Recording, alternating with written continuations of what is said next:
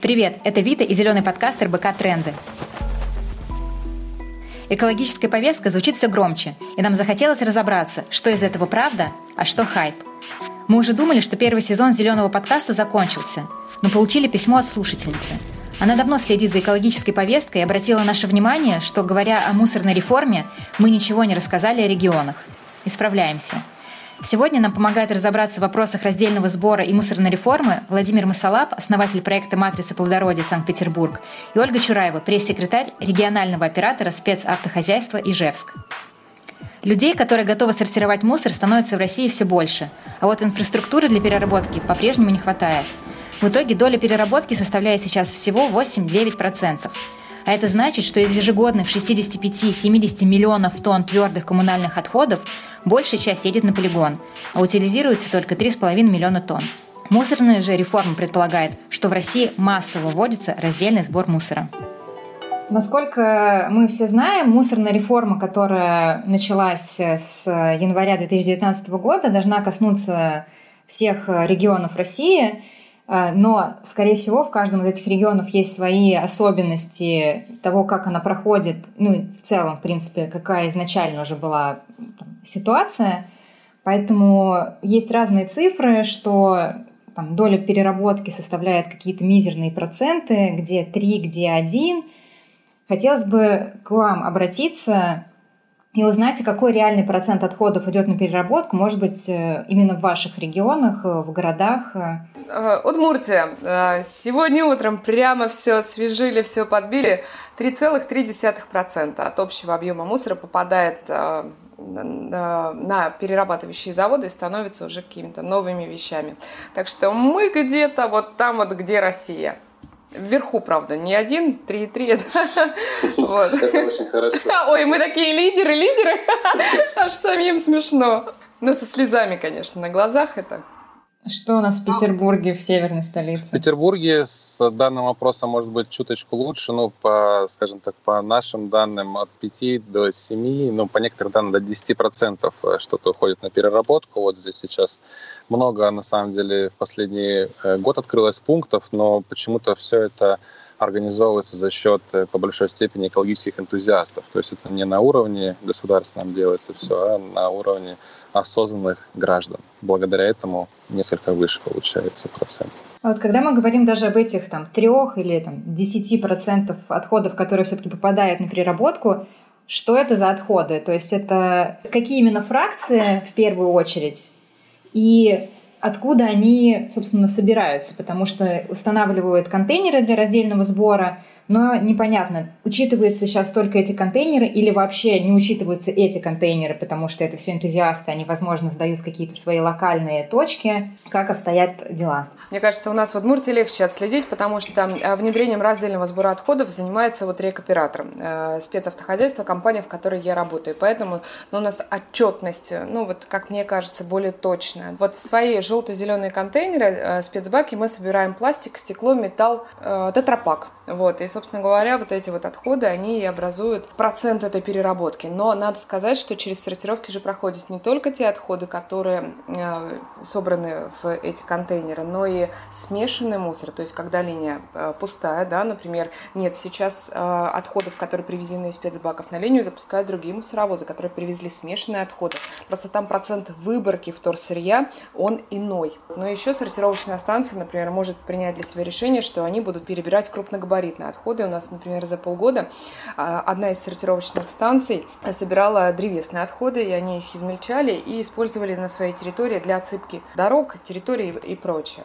То есть, правильно я понимаю, получается, ну, в идеальном мире есть э, контейнеры для раздельного сбора, и там вроде все разобрано более-менее. Есть смешанные отходы, которые тоже, возможно, привозятся куда-то и тоже сортируются. Или это без шансов? Смешанные отходы, скорее всего, сразу едут на полигон. Нет, а, смотрите, а, смешанные отходы, они не в полном объеме, да, конечно, сортируются. А, на мощность сортировочной станции они загружаются. Ну, понятно, что там вот пакеты, там органические отходы. И что оттуда можно вычленить, это, конечно, минимально.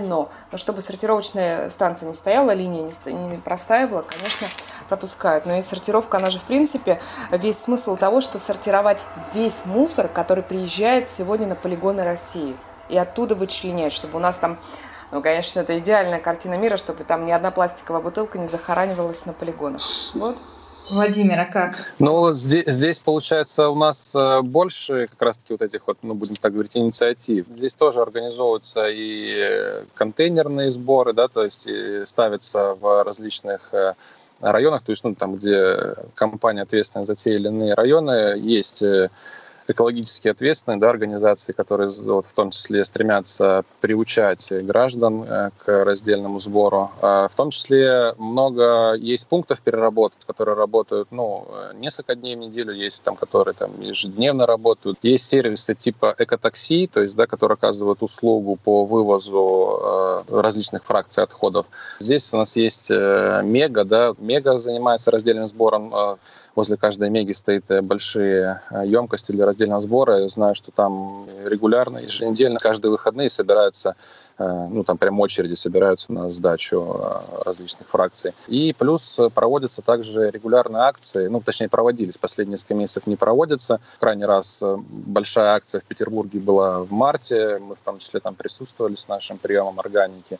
По большому счету, то есть большое развитие получает вот это вот направление в последнее время, это очень радует, то есть осознанных граждан становится все больше. Здесь вопрос как раз-таки вот в том, чтобы ну, внедрить вот эту вот э, философию разделения именно на уровне бытовом, на уровне, ну, грубо говоря, каждой квартиры, э, каждого подъезда, да, и каждого дома. А процент, э, то есть, ну, что именно сейчас перерабатывается, это, конечно, в основном пластик, вот с ним проще всего работать, то есть с органикой, Например, вообще мало кто работает у нас в стране, то есть есть несколько, опять-таки, тоже инициативных проектов. В Петрозаводске я знаю, в, в Сибири тоже есть, там, в Республике Коми, вот ребята к нам приезжали. Ну и вот сейчас у нас э, в Петербурге есть да, пункт переработки органики. То есть потихонечку обороты набирают. Есть сложно перерабатываемые фракции пластика, да, то есть с которыми не работает, э, в принципе, никто, хотя позитивные инициативы, в том числе в нашей стране, имеются. Владимир, а подскажите, а что мы называем в данном случае органическими отходами? Это пищевые отходы или это намного шире? Ну, вообще, по большому счету, это несколько более широкое понятие. У нас органика является и целлюлоза, это может быть, э, ну, опять-таки, сложно перерабатываемые фракции органики, например, это в виде целлюлозы, это яичные лотки, втулки от туалетных бумаг, то есть их э, мало куда берут на переработку, потому что они уже сделаны из переработанного и целлюлозы получается. По большому счету это тоже является органикой. Какие-то натуральные ткани, то есть в том числе, вот э, недавно тоже изучал вопрос, Э, у нас, например, э, даже натуральных тканей, да, процент переработки там порядка 10-15% всего. То, что э, там лен, хлопок и так далее, это тоже, по большому счету, органика, она тоже может быть переработана, ну, то есть закомпостирована, то есть с помощью именно вот вермикультуры той же. Вот. Вообще, по большому счету, органика это начиная там от банановой кожуры, заканчивая, ну, как я говорю, сосновым бревном, то есть, по большому счету, это все органика, и в теории все это может быть переработано. Единственное, что вопрос в объемах Э, то есть э, перерабатывающих комплексов и в объеме. То есть есть сложно перерабатываемые органики, которые сроки переработки выше, если мы говорим про компостирование. А есть э, та, которая перерабатывается быстрее. Но как раз-таки к ней относятся вот эти вот обычные кухонные отходы, да, а, именно вот пищевые отходы. Но тоже, если мы говорим про компостирование с помощью вот э, вермикультуры, да, с помощью червя, то а, там нюансы касательно, например, животной органики, то есть э, мясо, рыба, кости, вот, то есть такая органика, она э, не перерабатывается с помощью червей. То есть, ну, в общем, есть такие нюансы. А, у меня, знаете, какой вопрос? Вот мы уже записываем первый сезон нашего подкаста, и мне всегда кажется, что появляется такая ситуация, э, что первичная курица или яйцо. То есть, э, с одной стороны, для того, чтобы создавать какую-то инфраструктуру, нужно гарантировать э, определенный объем загрузки, чтобы это оправдывало себя. С другой стороны, если даже объем этот есть, то инфраструктура, она строится какое-то время, и поэтому, может быть, объем есть, а перерабатывать это негде, или непонятно, оправдает ли эти инвестиции себя.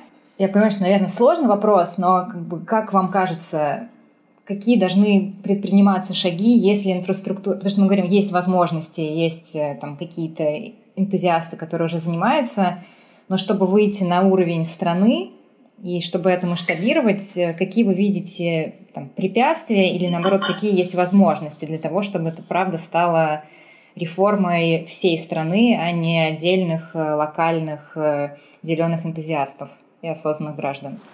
Можно я начну? Мне просто хочется, хочется сказать. Мне кажется, нужно добиться большей поддержки, вот, э, например, грантовой поддержки со стороны государства именно в пользу вот подобных инициатив, потому что ну, я на своем опыте, на своем примере знаю, насколько затратно, то есть именно ресурсозатратно, именно в материальном плане организовать вот подобную переработку, да, и э, вот на данный момент получается, что эта тема а, почему-то не интересна вот э, городским, э, городской администрации, да, то есть, например, у нас на выходе мы получаем на выходе получается удобрение, да, в виде там биогумуса. То есть говорим не, не о переработке, а говорим какой-то, о каком-то сельском хозяйстве, да, то есть это, ну, получается для того, чтобы вот иметь возможность э, ну, быть э, услышанными, как бы, да, вот именно со стороны финансовой поддержки государства. А если это, ну, как-то, в общем, дать возможность со стороны вот правительства, со стороны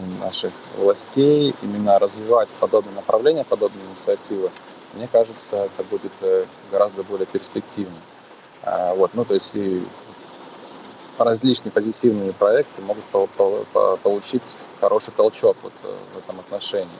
Вот. А если говорить вообще, то есть про философию да, раздельного сбора, я считаю, что здесь э, нужно проводить как раз-таки популяризацию темы среди вот граждан. И в первую очередь, мне кажется, нужно обращать внимание на подрастающее молодое, скажем так, поколение, да, то есть больше работать э, с школами, с детскими садами, вот, то есть объяснять, почему это важно, для чего это важно, потому что, ну, опять-таки, на, на нашем примере, на своем опыте сталкиваемся часто с тем, что люди просто не понимают, для чего это делается, то есть не видят э, проблемы и, ну, то есть э, живут, скажем так, в своем мире, да, и после нас, как говорится, хоть пожар. Вот, поэтому, мне кажется, вот именно э, молодое подрастающее поколение к информации оно более открыто, вот, оно более осознанно, тем более сейчас проблема экологии на слуху, э, в интернете везде как бы тренд этот имеет место быть, поэтому, мне кажется, очень важно вот, э, в том числе работать с молодежью, короче, в этом вопросе, для того, чтобы, как я вот уже говорил, на уровне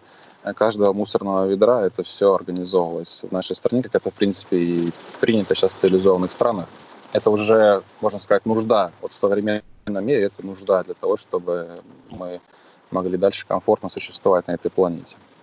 Ольга, что можете добавить? Я думаю, что тут ни курица, ни яйцо. Вот а, пока бизнес не готов приходить, да, и боится вкладываться, здесь должна быть такая вот решение государства, господи, ну возьмите вы на себя эту функцию, да, э, там, э, финансовых потерь от строительства, да, там, например, если вдруг там прогорит, чтобы это было, ну, поддержите на данном этапе, да, это, ну, вот, э, безусловно, все там на уровне инициатив, здесь мы построим столько-то перерабатывающих, здесь мы построим столько-то перерабатывающих, возможно, государству нужно дать время для того, чтобы оно догнало мысли зеленых, потому что сейчас это вот похоже на такие революционные брожения снизу, да, когда точечно точно разделяй-ка раз. У нас, у нас тоже такие есть акции, да, ребята, а, экологисты проводят. Точно, там раз в две недели мы собираем пластик, стекло сегодня не приносите. Это, это.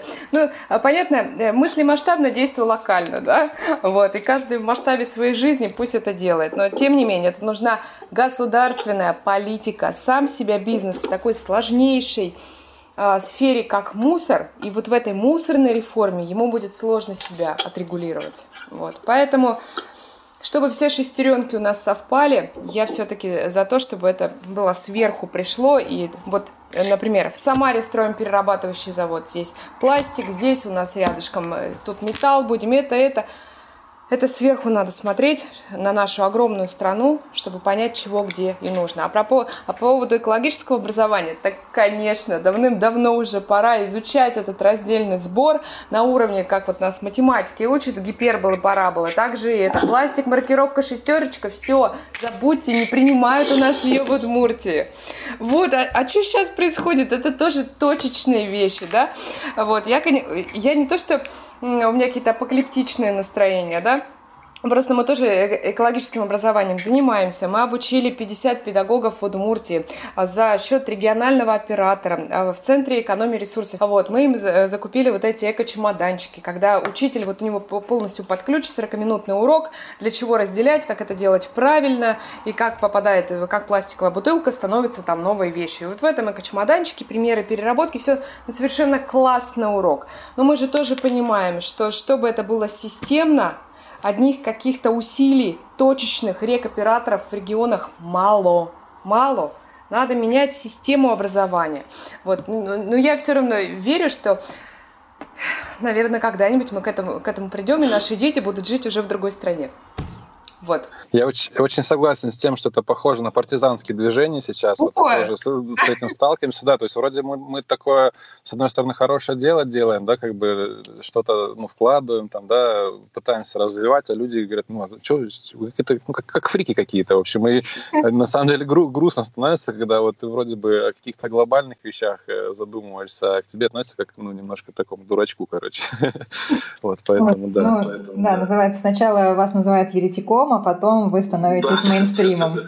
А, а сколько вообще новых пунктов для раздельного сбора открылось в регионе или в городе за последний год? Ну, может быть, чуть больше, потому что понятно, что был период, когда ничего не открывалось, и мы все сидели на локдауне. Вот, за какой-то отчетный период последний. У нас а, в Ижевске за полтора года почти 500 а, спецбаков мы установили, плюс даже в одно село мы зашли, которое такое продвинутое, да, а, мы туда установили. Ну и также собираем пластик, стекло, металл, тетрапак, все наши любимые фракции, которые востребованы на рынке и сортировочные станции смогут продать.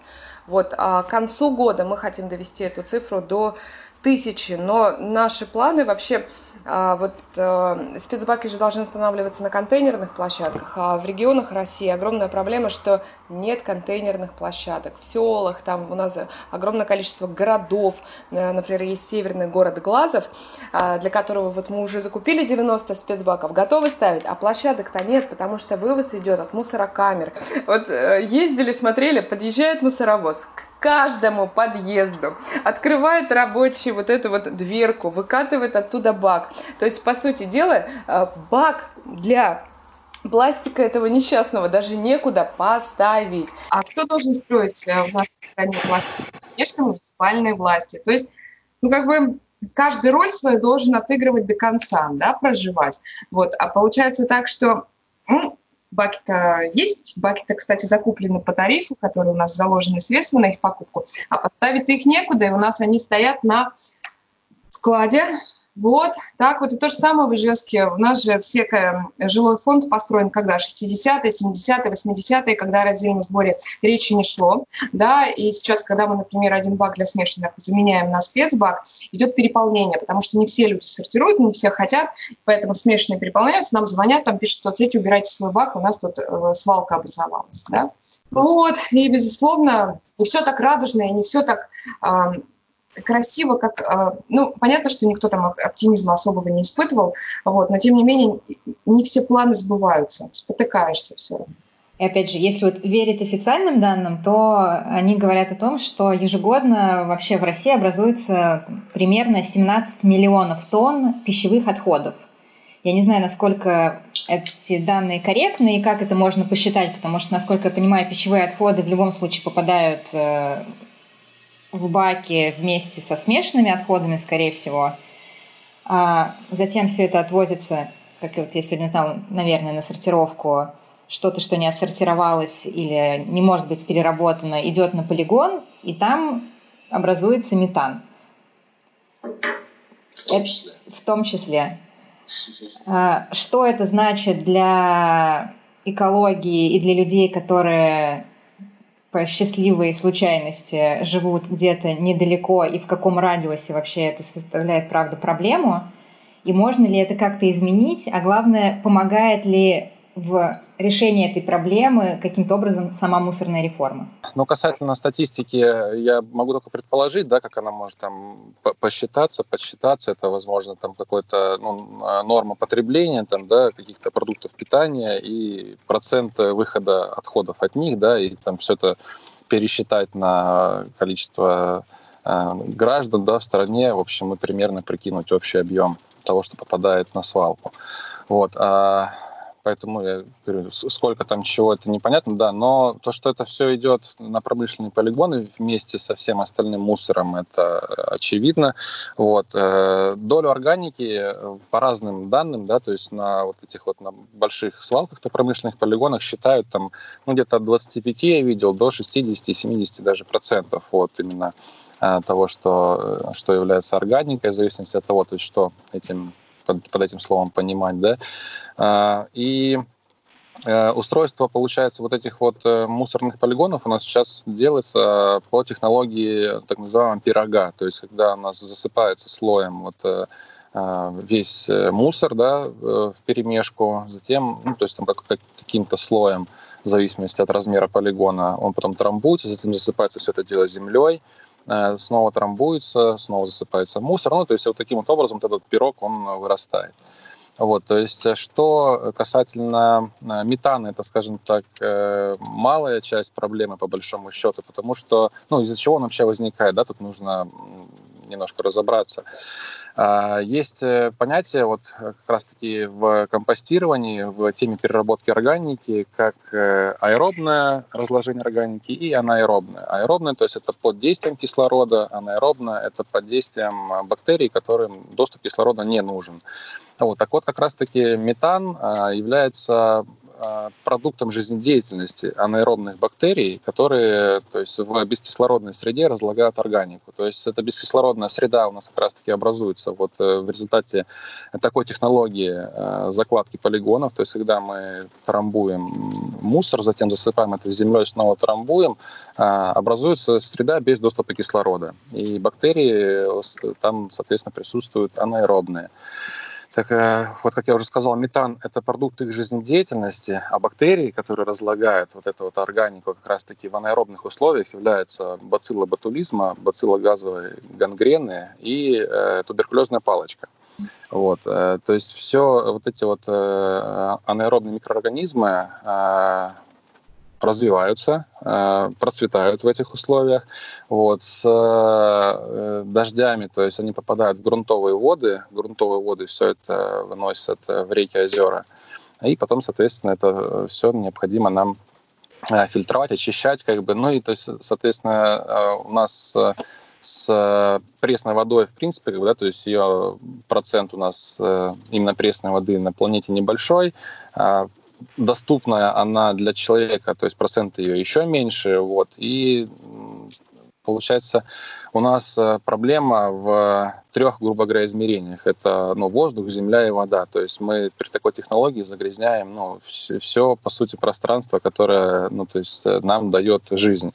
Это воздух, э, землю и воду питьевую, по большому счету.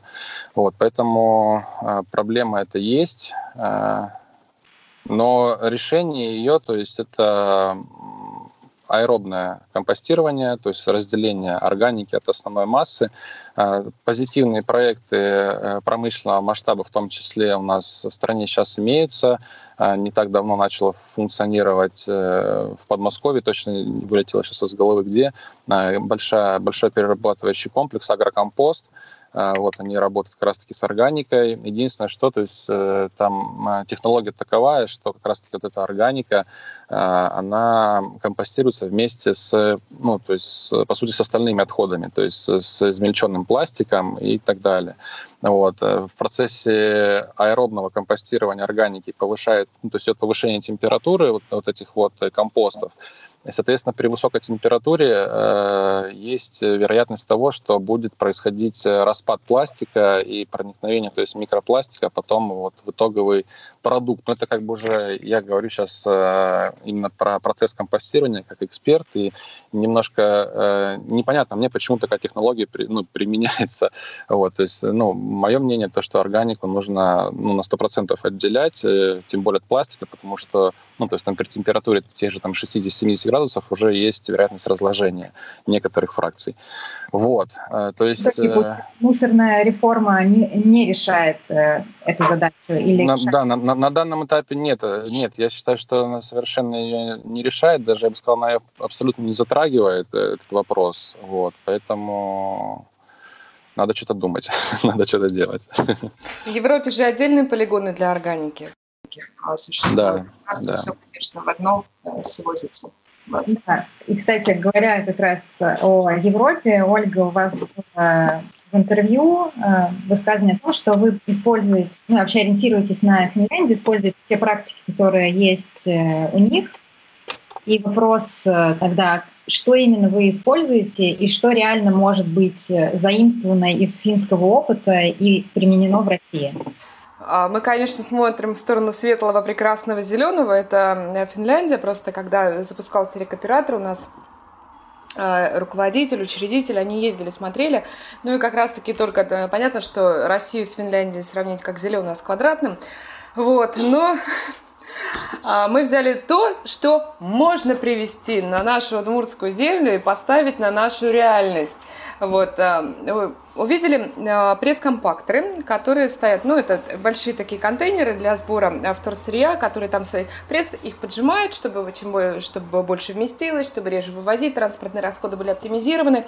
И, собственно говоря, мы такой же у гипермаркета «Лента» закупили эти два пресс-компактора, поставили первые, вот, и финские они, между прочим, да, ну, их производят не только финны, вот, а, ну и смотрим, но так как лента, она у нас чуть-чуть э, на выезде а, за город, а, там не очень большая проходимость, то есть так вот гуляют, и мешочек до туда с пластиком не донесешь, только те, кто едут на машине, поэтому заполняемость не очень, а, не такая интенсивная, как нам бы хотелось. Вот, но мы сейчас хотим э, открыть второй такой экопункт уже у гипермаркета, который находится прямо в черте города, куда можно дойти ножками и принести то, что у тебя скопилось. Вот, но людям интересно, они такого не видели, им любопытно просто даже, знаете, походить и посмотреть. Если контейнеры, ну, понятно, что, тут удивишь, сетка металлическая, да, то тут вот уже любопытненько.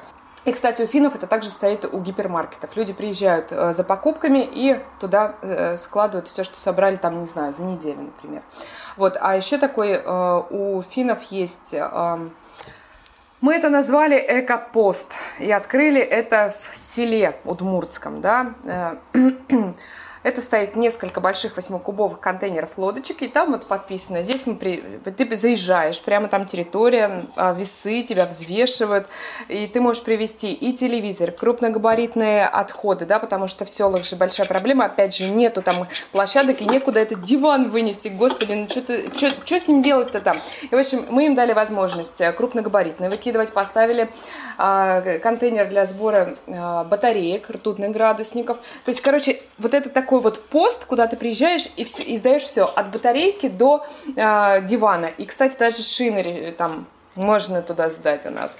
Вот так вот. Очень прикольно. Им, нам даже самим любопытно. К нам на прошлой неделе приезжали, приезжал кировский оператор смотреть. Хотя там ничего такого нету, просто контейнеры стоят большие, да. Но тем не менее, вот такой вот опыт есть. И я смотрела недавно, читала, что проект Мегабак вот это вот тоже прототип вот этой вот э, финского, финской э, площадки, куда приезжаешь и сдаешь все виды отхода, которые хочешь пристроить в добрые руки. Вот. Круто. Ну, на- наверное. Наверное. Молодцы. Вопрос такой. Понятно, что мусорная реформа не может существовать э, там, оторванно от полигонов. Они по-прежнему есть и каждый день продолжают заполняться. Как вам кажется, с какой скоростью вообще должна развиваться философия и практика раздельного сбора и переработки, чтобы ситуация не стала критичной, потому что полигоны не резиновые? Вообще успевает ли государство сделать... Оно знает вообще? Вот вы сейчас, мне кажется, сейчас вот это скажете. Они знают, что полигоны переполнены. Ну, опять же, понимаешь, что если бы мы жили в каком-то э, цифровом э, будущем, наверное, у каждого полигона был бы, знаете, какой-то табло, шкала да, шкала заполненности, там всем бы приходили пуши о том, что типа товарищ министр, у нас там э, на полигоне уже осталось немножко места, давайте что-нибудь сделаем. Но такого нету. Вообще, собирается ли какая-то статистика, данные о том, насколько полигон заполнен и насколько его еще хватит? И как быстро нам нужно бежать в сторону переработки, чтобы ситуация не стала критичной? Ну, есть мнение даже по этому поводу. Некоторые говорят о том, что точка невозврата уже пройдена. Вот. То есть, что уже, уже думать поздно. Следующий вопрос. Вот. да. Как бы, нет, если честно, я, я вот в это не верю, по большому счету. Вот. Но с такой скоростью, мне кажется, с космической скоростью нам надо об этом задумываться, потому что э, то, что происходит сейчас, по большому счету, вот э, с экологией, да, с климатом, по большому счету, вот мы можем э, наблюдать даже, да, вот э, такие изменения происходят, и э, с течением времени получается, то есть это все ускоряется. То есть э, э, если раньше это все это было немножко растянуто во времени, какие-то там катаклизмы природные и так далее, вот, то сейчас это все ускоряется, повторяется. То есть я вот последние, ну вот до, до предыдущих там двух лет я прожил в Приморском крае, да, и вот э, я никогда не, не знал, там, не слышал, как вот, городской житель центральной части России, там, про наводнения, да, и про тайфуны, и про что-то похожее, вот. Но вот э, когда пожил в Приморском крае, узнал, что это такое. И дело в том, что э, получается, из года в год каждый раз говорят, что там а, вот это наводнение там самое там сильное за последние там 50 лет. На следующий год это наводнение там самое сильное за последние там 100 лет. На следующий год это наводнение самое сильное там за, там, за 200 лет. То есть постоянно у нас почему-то в такой вот эти вот э, катаклизмы идут в геометрической прогрессии, получается. Вот. Э, и э, вот если говорить, да, вот целостно смотреть на картину глобально, да, вот на планетарный климат, вот, естественно, человек — это тот вид, который вносит э, максимальные коррективы, скажем так, да, вот в экосистемы. Поэтому вот видя то, что происходит вообще по всему миру, вот в области как раз вот этих вот э, природных явлений, мне кажется, нам надо было об этом думать, как говорится, вчера. Вот, и делать нужно было все вчера. Вот. Но, э, тем не менее, вот, э, не, ну, я в эту сторону говорю, мыслю, смотрю позитивно и мыслю позитивно. Вот, решения есть, вопросы потихонечку э, разрешаются. Э, граждан становится все больше, инициатив больше. Вот и сейчас, в том числе сегодня мы да, с вами об этом говорим, может, нас кто-нибудь услышит, и наконец-то мы начнем э, действовать более глобально и масштабно. Вот поэтому ну, чем быстрее, тем лучше. Тут не знаю, что еще сказать. А если говорить про емкости полигонов, на самом деле вот э, у каждого региона есть своя территориальная схема обращения с отходами, да, такая дорожная карта, по которой развивается, должен развиваться регион. И вот там прописано, вот там, во-первых, включены, да, все э, полигоны, которые участвуют вот в этой системе обращения с отходами. И там прописаны эти остаточные емкости. Вот какой-то критической ситуации у нас в Удмуртии нет. Но, тем не менее, полигоны же понимают, чтобы оставаться в этом бизнесе, продолжать а, приноси, э, причинять добро да, своим регионам. Вот, им нужно развиваться. И у каждого полигона нормального, да, у которого есть классный руководитель, который понимает, что дальше надо делать, у него есть своя программа по модернизации. Вот у нас есть полигон «Чистый город» крупнейший. Он понимает, что да, э, когда-то мы закончимся, да, площади, поэтому у нас он э, Э, проект модернизации у него есть, это введение двух новых карт, строительство новой сортировочной станции, которая там вообще супер-пупер, разрываются пакеты, там все КГО сюда, металл сюда, все налево. Вот, поэтому это же бизнес. Полигоны — это же не только МУПы, да, это ООшки, юрлица, которые также должны думать о завтрашнем дне. Либо я вылетаю с рынка, либо я думаю, как мне дальше развиваться и в меняющемся мире — и строить сортировки надо, чтобы твои емкости, э, карты не заполнялись так быстро. Я хочу еще дополнить э, по поводу, да, вот э, тоже, ну, всего, что происходит касательно этих ну, объемов, да, этих полигонов. Мне кажется, чтобы понять, наверное, масштаб проблемам, по большому счету, стоит вот вспомнить недавние события, которые были ну, с тем же ШИЭСом, да, получается. А, опять-таки, как правильно сказала Ольга, это большой бизнес, вот, и, естественно, это, ну, это большие деньги, и тем, кто эти деньги сейчас имеет, им ну, не хочется, чтобы их поток э, уменьшался, скажем так, да, вот. А, а, и если ну просто, да, если думать, рассуждая логически, уж если у нас э, вот возникла проблема ШИЭСа, вот, то, наверное, вот э, все, что касается там близлежащих окраин там, того же, ну, там, каких-то мегаполисов, если там говорить про Москву, Питер и остальные, я думаю, города, то, в общем, неспроста она возникла эта проблема, значит, уже, мне кажется, у нас вот эти вот э, возможности этих полигонов, наверное, где-то уже на пределе получается.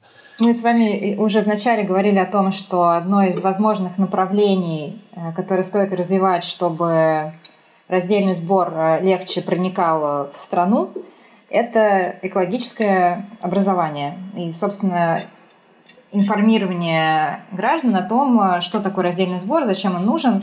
Но при этом довольно часто, опять же, говоря о том, что одно из главных э, препятствий на пути раздельного сбора – это недоверие граждан, незнание и даже сопротивление, потому что кажется, что это ну, какие-то дополнительные усилия, которые непонятно к чему приведут и приведут ли. Происходит ли подобные ситуации у вас в регионах и городах? Ну, а на самом деле, поначалу, я думаю, что каждый регион, где запустилась реформа, да, с января 2019 столкнулся с непониманием людей, да. Вот, э, я вот до этого в сфере вот, отходов не работала, да, и когда я пришла сюда, мне показалось, что когда в стране идет сложнейшая реформа, да, как у нас Кабылкин говорит, одна из самых сложных за всю историю России, должна была быть единая информационная политика сверху для объяснения людям, что, ребят, нам так уже плохо, что дальше тянуть нельзя, да, и плата выросла, поэтому, поэтому, поэтому. А у меня было ощущение, меня, наверное, потом уволят, ну ладно, что каждый регион был оставлен один на один с этой реформой, господи, и мы уже не просто там, это, спички им говорили нельзя, да, уже просто тушить пожары. Мы пришли тушить пожары, потому что как людям объяснить, что э, вы платили раньше тридцатник, а теперь сто будете платить, да, ну там чуть-чуть до 100 у нас не дотягивает. Вот, а регионы, в котором там 130, когда рубеж, да, такой психологический за 100 рублей, я вообще не знаю, как они выжили, да, вот а, с этим непониманием людей. Но я хочу сказать следующее. Когда рекоператор работает, да, а, когда в твою деревню, у нас реально есть такие деревни, их сотни, в которые никогда в жизни не приезжал мусоровоз. И они эту технику увидели впервые в своей деревне только с приходом этой реформы.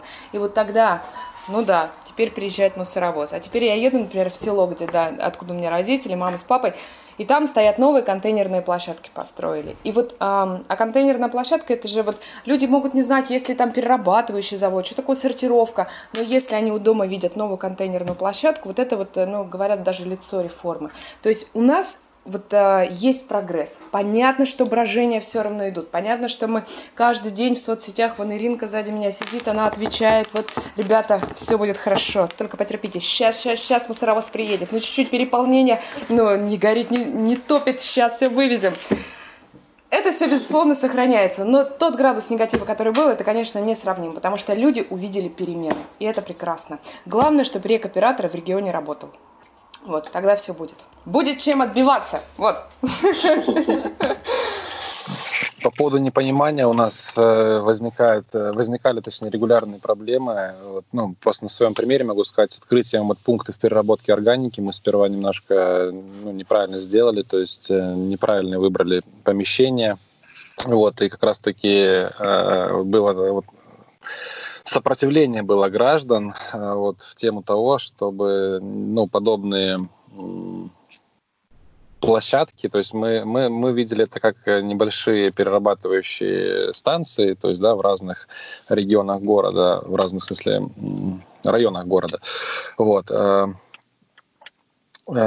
Э, э, по итогу у нас не совсем, ну, то есть сейчас это не, не получилось организовать, вот потому что как раз-таки возникло сопротивление граждан э, от незнания, то есть незнание вызывает, как правило, страх, вот, то есть непонимание, незнание, оно э, является э, причиной страха у людей, и людям кажется, что ну, в общем, это может создать для них дополнительные трудности и проблемы. Э, хотя, по большому счету, вот те люди, которые сейчас приходят э, к нам в пункт переработки органики, э, все говорят о том, что, ну, не все, многие, особенно люди вот старшего поколения, говорят о том, что раньше все это было, все это делалось, то есть и вспоминают времена многие, когда в каждом подъезде, вот в Петербурге в частности, стояли баки для сбора как раз-таки органических отходов именно, вот. И потом это все централизованно, ежедневно вывозилось на фермы, которые были расположены в области, то есть это все э, скармливалось там, э, в общем, сельскохозяйственным животным. Вот. То есть сейчас, по большому счету, мы ну, нельзя сказать, что мы делаем прям что-то такое тотально э, глобально новое. По большому счету, это возврат к старому. Опять-таки, про Советский Союз там многие позитивно отзываются, про возвратную тару там молочную и так далее, и так далее. Вот, поэтому э, нужно, конечно, это все дело возвращать тенденция в эту сторону позитивная, положительная однозначно. Вот. Но, конечно, на, на моей практике, на моем опыте именно с взрослым поколением работать, как правило, сложнее, потому что э, им кажется так проще. То есть вот разговариваешь с людьми, когда именно э, в ну, в соответствующей обстановке, имею в виду вот на перерабатывающих наших там либо акциях, либо в пункте, и человек приходит, например, с пакетом мусора и вот пытается тебе доказать, что, говорит, я плачу деньги, вот, то есть я, я плачу деньги за, за сбор отходов. Вот, говорит, вот у меня черный пакетик, вот здесь у меня там, ну, то есть, понятное дело, там все в перемешку, дедушка приходит. Говорит, вот я вот я свое дело сделал, то есть я молодец. Типа, что вы тут какой-то фигней вообще занимаетесь? Ну, и вот пытаешься объяснить, что, дедушка, ну, там пойми, что у тебя в пакетике, у тебя и банан, как бы, и батарейка, и лампочка, и баночка из-под консерв, как бы, ты пойми, что это проблема. Вот. Ну, не всегда, не всегда люди понимают, вот, поэтому э, пока так. Мне мама говорит, Оль, ну ты, говорит, не трогаешь же таких, как я. Я, говорит, умру, ты займись ребенком. Ты ей расскажи, говорит, отстань, говорит, от нас уже. Мы, говорит, как, как жили, говорит, так и будем. Ну, сложно. Но, тем не менее, кстати, все равно, когда ты, не, не давя мягко на своем примере показываешь, что вот это так, это так, вот э, тогда становится более принятие мягче проходит, нет такого сопротивления. Вот, ну, понятно, что всем урны не поставишь и бабушку не отчитаешь за то, что у нее банан с батарейками в пакете. Поэтому детей надо. Дети мягче. Ну да, да, я да, тоже об этом сначала говорили. В первую очередь надо. Да. Про, это проще, проще и быстрее, наверное. Если вот подрастающее поколение уже будет э, экологически подковано осознанно, вот, то они опять-таки э, расскажут об этом, в том числе родителям, вот, если не поймут э, суть проблемы, да, то есть для чего это делается, для чего людям важно понять, тогда уже будет проще. Потому что, опять-таки, тоже, тоже э, э, регулярный пример, это вот звонят уже взрослые люди, говорят, знаете, у меня ребенок пришел домой, говорит, папа, червей заведем. Вот, говорит, такая проблема, оказывается, есть в экологии. Там вот я тут услышал, там вот нам что-то где-то там сказали, давай, говорит, червей домой заведем. Я, говорит, я не понимаю, что сейчас с этими детьми происходит, но вот, вот говорят, у вас там их можно, короче, купить. Расскажите. Вот, это здорово, на самом деле. Хорошо, что, то есть, э, дети это понимают и видят. И последний вопрос, который я хочу вам э, задать сегодня. Есть те, которые осознали, поняли, что хотят э, сортировать, понимают, зачем нужен раздельный сбор, думают об экологии но в их районе нет пункта сбора. Что делать? Перестать покупать мусор в магазине. Это первое. Ну правда, потому что мир спасет. Не раздельный сбор, а разумное потребление. Господи, ну купи ты себе эти эко-мешочки, а, свяжи ты или купи себе авоську, перестань ты покупать, вот йогурт, я реально перестала покупать йогурт с пятеркой, шестеркой, ну то, что семерку у нас, э, семерку, по-моему, не кладут йогурт, пятерка, шестерка, то, что у нас не принимают. Разумно надо подходить к тому, что ты думать надо, что с твоим мусором это случится после, и тогда тебе возможно, не, не так будет остро стоять проблема с поиском э, спецбака рядом с собой. Но э, можно, конечно, запариться и найти в ближайшем городе пункт приема, взять прицеп, собрать все за месяц, все сухое и туда отвезти. Вот, вот тогда ты вообще молодцом. А как же экологический след? Ну, в общем, короче, не надо покупать мусор. Надо думать, как ты живешь, и перестать в магните каждый вечер, заходя туда за хлебом, брать пакет, у кассы сдергивать очередной. Вот. Донеси это в сумке, в подмышку, господи, положила и иди.